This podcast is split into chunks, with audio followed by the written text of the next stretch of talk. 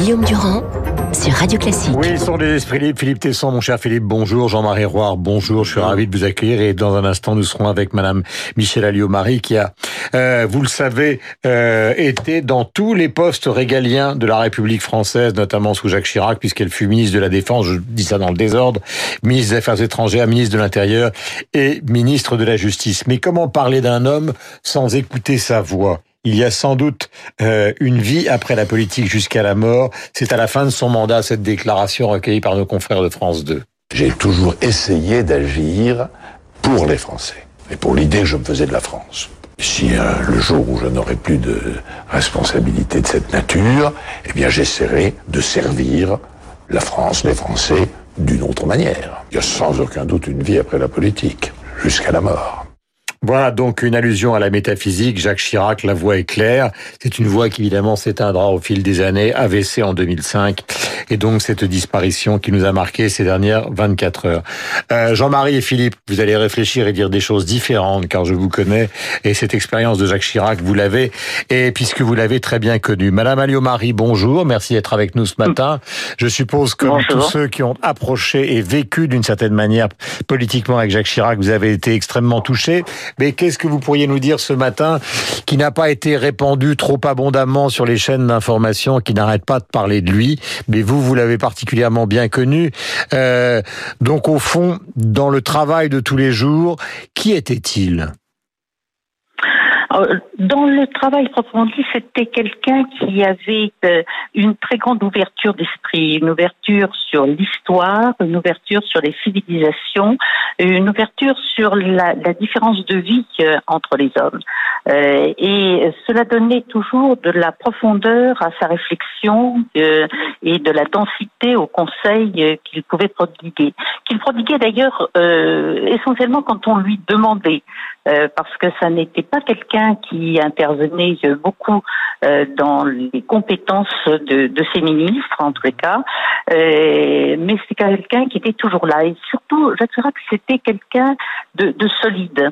C'est-à-dire que si on avait un doute, s'il y avait des, des difficultés, c'était quelqu'un vers qui on avait envie de se retourner parce que on savait qu'il y aurait à la fois de, de la bienveillance et également de, de la profondeur euh, dans, dans, son action. Alors, euh, ça, je pense que c'était très important. J'ai une question. une deuxième chose aussi qu'on n'a peut-être pas dit, euh, c'est que Jacques Chirac était un homme extrêmement pudique. Euh, c'était presque de, de, la timidité et il répugnait beaucoup euh, à, à, révéler que ce, ce qu'il était réellement, ce qu'était réellement son caractère. Euh, on, on, a souvent dit euh, l'anecdote euh, du fait qu'il lisait de, de, la poésie, euh, y compris sur les bancs de, de l'Assemblée nationale, en cachant son livre de poésie derrière une, une revue légère. c'est tout à fait vrai et je pense que c'est une anecdote très révélatrice. Merci Michel Alliot-Marie d'avoir été donc en direct avec nous sur l'antenne de Radio Classique. Je rappelle que vous avez euh, défendu euh, tous les postes régaliens de la République euh, auprès de Jacques Chirac. Alors, j'ai deux questions à vous poser parce qu'il faut toujours être, euh, je dis pas simple, mais synthétique. La première, elle, elle, elle vous est destinée, mon cher Philippe. Chirac, c'est un homme de la conquête. Il arrive au pouvoir et disons, il a du mal, même s'il incarne, comme vient de le dire euh, euh Michel Alliot-Marie, parfaitement le pouvoir. Comment se fait-il que ce conquérant est un problème dans l'exercice du pouvoir? Vous mettez le doigt sur quelque chose de très, de très fort, de très, de capital, et qu'on ne parle pas assez. On s'explique pour pour être un peu plus concret que vous.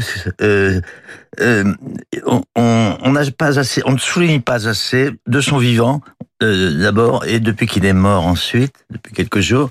On ne souligne pas assez quelque chose de très important.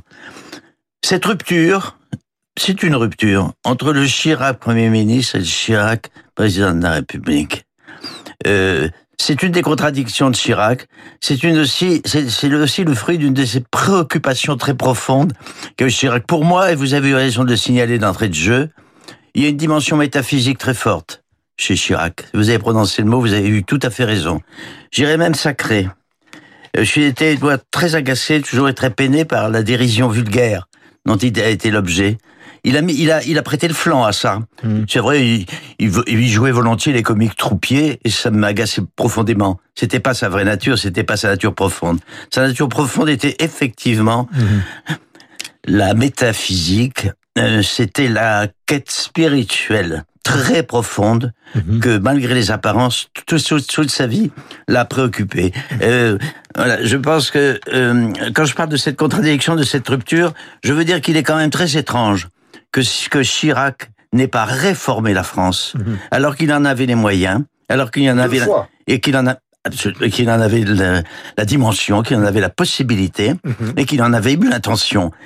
Quelque chose s'est passé dès l'instant où il a pris le pouvoir, de totalement contradictoire avec ce qu'il était, avec la nature, sa nature profonde, celle qu'il montrait quand il conquérait, quand il Mhm. Alors- conquérait. quand- Est-ce que je suis clair? Est-ce mais est-ce que ce n'est pas tout simplement la logique de la bande? Car vous, savez qu'avec François Mitterrand, il y avait Roland Dumas, il y avait Bérégovoy, il y avait Badinter. C'est pas Chirac, ça. il y a des voix qu'on entend ou qui résonnent Absolument. dans notre mémoire. Juppé, Seguin, Pasqua, des gens qui l'ont accompagné. Non. Et fondamentalement, quand il est arrivé au pouvoir, il aurait dû, après donc la victoire contre Le Absolument. Pen, élargir. Eh bien, Et ça n'est pas ça. Et ce n'est pas ça qu'il a fait. Mais ça n'est pas du tout. C'est pas à cause de ça. C'est encore une fois cette interrogation philosophique qui était profondément ancrée en lui. Moi, j'ai toujours dit, je m'a toujours frappé parce que j'aime bien les références théâtrales. Il a été un personne, il a été Macbeth. Les gens comprennent ce que cela veut dire. Il a été Ma- Malbès pendant toute la conquête du pouvoir. C'était vraiment Macbeth. Et il est devenu Hamlet dès l'instant où il est entré à l'Élysée. C'est extraordinaire. Cette contradiction, ce phénomène est une contradiction qui est fondamentale dans la nature profonde de, de, de, de Chirac.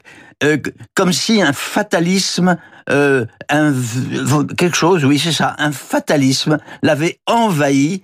C'est une, comment dire, en- au terme d'une réflexion spirituelle très très profonde, dès l'instant où il avait pris, où il a pris le pouvoir. Voilà, vous êtes une sorte de Diderot, Jacques le fataliste, euh, écrivez-vous. Jean-Marie, autre question, parce qu'il faut mettre d'une certaine manière les pieds dans le plat, mais avec la délicatesse qui nous caractérise. Les rapports, c'est aussi une question pour Philippe, les rapports, chi- je rappelle que vous êtes académicien français, que vous êtes romancier, et quand vous êtes entré à l'Académie française, forcément, puisque l'Académie est protégée par le président de la République, vous êtes allé à sa rencontre. Mais il y a une sorte de mystère, c'est les rapports entre Chirac et Sarkozy. C'est-à-dire Chirac et Sarkozy, c'était les rapports entre un père et une sorte de fils spirituel. Et cette affaire a totalement dégénéré, puisque finalement les sarkozystes ont été les plus violents critiques de Jacques Chirac. La preuve, cette phrase qu'on a repassée, où il disait à la fin de sa vie, je vais voter François Hollande. Que s'est-il passé, Jean-Marie, dans cette aventure-là? Écoutez, c'est très mystérieux comme tous les rapports humains et tous les rapports de pouvoir. Euh, c'est Chirac qui a découvert Sarkozy. Il a, on connaît la, la- la scène en 75, lorsque euh, à, Nice, aux, assises de l'UDR, lorsqu'il lui donne le micro et il lui dit "Je te donne deux minutes." Au bout de trois minutes, je coupe le micro. Bon, c'est lui qui l'a. Il l'a reçu. Il était premier ministre. Il l'a reçu euh, quelques jours plus tard. Et bien sûr, il a été fasciné par à la fois le caractère très brillant de Sarkozy. Sarkozy lui-même a trouvé, je ne sais pas si c'était un père, mais il a trouvé un homme d'énergie, un homme de charisme qui Mais de toute correspondait. façon, à l'époque, tout passait par lui. C'est-à-dire qu'il y avait deux parrains, c'était Mitterrand et Chirac. Non, Oui, il y avait mais- Pasqua, excusez-moi. Et Pasqua, oui, mais Pasqua n'avait pas, n'avait pas la dimension charismatique et, et- et qu'avait qu'avait Chirac. Mais seulement, il y a eu un problème, un débat intérieur chez Sarkozy, c'est que quand il a été voir Balladur, qu'il a connu bien avant que Balladur devienne Premier ministre, eh bien, il a découvert subitement ce qui manquait à Chirac, c'est-à-dire la cohérence et une espèce de structure de philosophie politique qui était extrêmement forte chez Balladur et qui était quasiment inexistante chez Chirac, puisque Chirac, euh, d'une certaine façon, est un homme qui a été une éponge, une éponge dans notre, dans notre époque. C'est pour ça que tout le monde s'identifie à lui. C'est parce que vraiment, il a été tout et son contraire. Et en même temps, nous-mêmes, nous avons partagé beaucoup de ses idées. Donc, je crois que c'est ça. Euh, Sarkozy a vraiment eu une conversion vis-à-vis de Balladur. Balladur qui était évidemment sur le plan de, de la politique économique beaucoup plus libéral que n'était Jacques Chirac d'ailleurs. Euh, il fut l'homme euh, des privatisations après donc euh, les nationalisations de Mitterrand en, en, en 80. Sur ce rapport bizarre, curieux, parfois violent euh, entre Nicolas Sarkozy et Jacques Chirac, quel est le secret, Philippe? Je répète, euh, se répète, le, ça n'est, je suis pas vraiment, ça m'ennuie de pas être d'accord avec Jean-Marie, parce que j'aime beaucoup Jean-Marie, puis c'est toujours brillant, intelligent, etc. Mais il se trompe, il est trop jeune, il n'a pas connu ça le vrai problème entre Chirac et, Sarkozy, le, à la fois la concurrence, le, ferment, la fermentation, l'ambition, etc. la le roi fainéant, les rois Mais c'est Pasqua qui a, c'est Pasqua qui a réglé leur problème. C'est Pasqua qui était entre eux. Ils étaient l'un et l'autre les, ils étaient les fils de, les fils, j'allais dire jumeaux, enfin les fils en tout cas réels. Au début, je parle du début de, de Pasqua. Et je crois que Chirac n'a pas été important dans la vie de Sarkozy, et Sarkozy n'a pas été très important non plus, un peu plus dans la vie de Chirac. C'est pas ça. C'est c'est Pasqua qui était le chef d'orchestre, l'arbitre de leur de leur de leur relation et de leur compétition. Je voudrais ajouter une chose. Jean-Marie tombe également dans dans vraiment dans la mythologie populaire et vulgaire. C'est pas ah bah, vrai. Sympa le matin. Sur autre chose, mais non la culture. Chirac est un homme de culture, il faut se le dire. Alors pour Jean-Marie, qui est un académicien français, la culture universelle se réduit à la France. C'est pas vrai. Effectivement, Chirac n'est pas un n'est pas n'est pas un homme de culture au sens académique français et au sens mondain français. Excuse-moi. Euh, non, c'est un véritable homme de culture. Sa culture est universelle. Il est, elle, est, elle est mondiale. Sa culture. Elle, elle, est plus mais vous êtes d'accord, d'ailleurs, je pense. Non, ce que je voulais dire, c'est que nous sommes dans un, un des grands classiques de l'histoire de France, à savoir euh, la mort du roi. Et effectivement, ce que signifie euh, Philippe n'est pas une agression, mais simplement que pour euh, quelqu'un comme Chirac, au fond, euh, contrairement à Giscard avec Maupassant, euh, contrairement à Macron avec la littérature et contrairement à Mitterrand avec beaucoup d'écrivains, il n'avait pas ce surmoi littéraire euh, que d'autres et même Sarkozy. Il n'avait pas ce surbois littéraire que d'autres ont toujours mis en avant. Mais parce que ce qui est compliqué, ce qui est compliqué, c'est que euh, la littérature, c'est pas et l'Académie française, parce que vous le mettez en cause. C'est pourquoi est-ce que Richelieu a installé l'Académie française? C'est parce que ça correspondait à l'ADN de la France, parce qu'il y avait l'État, il y avait la littérature, et ce sont c'est ce qui a constitué d'ailleurs euh, toutes les institutions mm. ont été inspirées par de grands écrivains, que ce soit Montesquieu, que ce soit Rousseau.